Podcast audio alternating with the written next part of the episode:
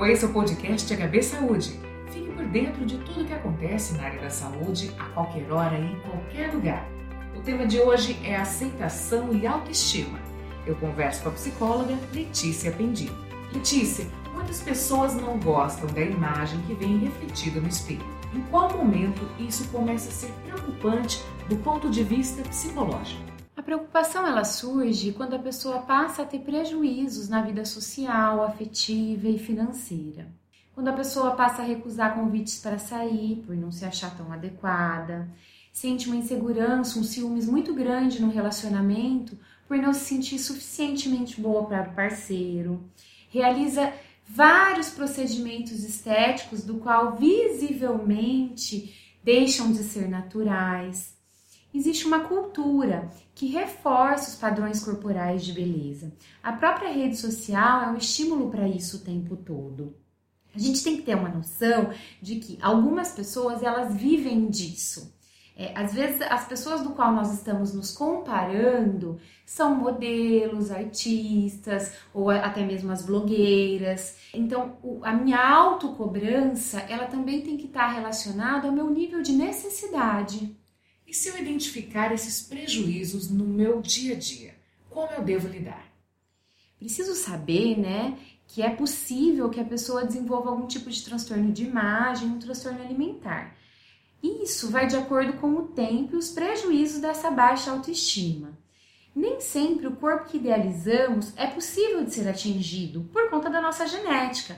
Precisamos então pensar num processo de aceitação entre o que eu quero e o que eu posso. E Letícia, o que você observa na sua rotina do consultório? As pessoas que apresentam esses prejuízos costumam buscar ajuda? Normalmente não, porque elas demoram para entender essa característica como um problema. Há uma cultura feminina em relação aos autocuidados e à autoestima. Normalmente, quando elas identificam, elas sentem vergonha em assumir isso e acabam não procurando.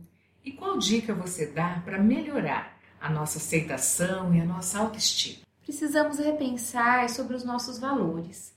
Costumo perguntar: quando você vai escolher uma companhia, seja ela um amigo ou um parceiro, quais são as características que você prioriza? Normalmente me deparo com a resposta: respeito, honestidade, caráter, no nosso íntimo, priorizamos muito mais outras características internas do que externas. E se eu conhecer, se eu conviver com alguém que tem dificuldades com aceitação, como eu posso fortalecer a autoestima dessa pessoa?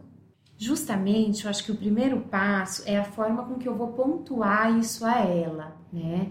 Porque como existe essa questão da cultura, nem sempre a pessoa vai aceitar isso como um problema.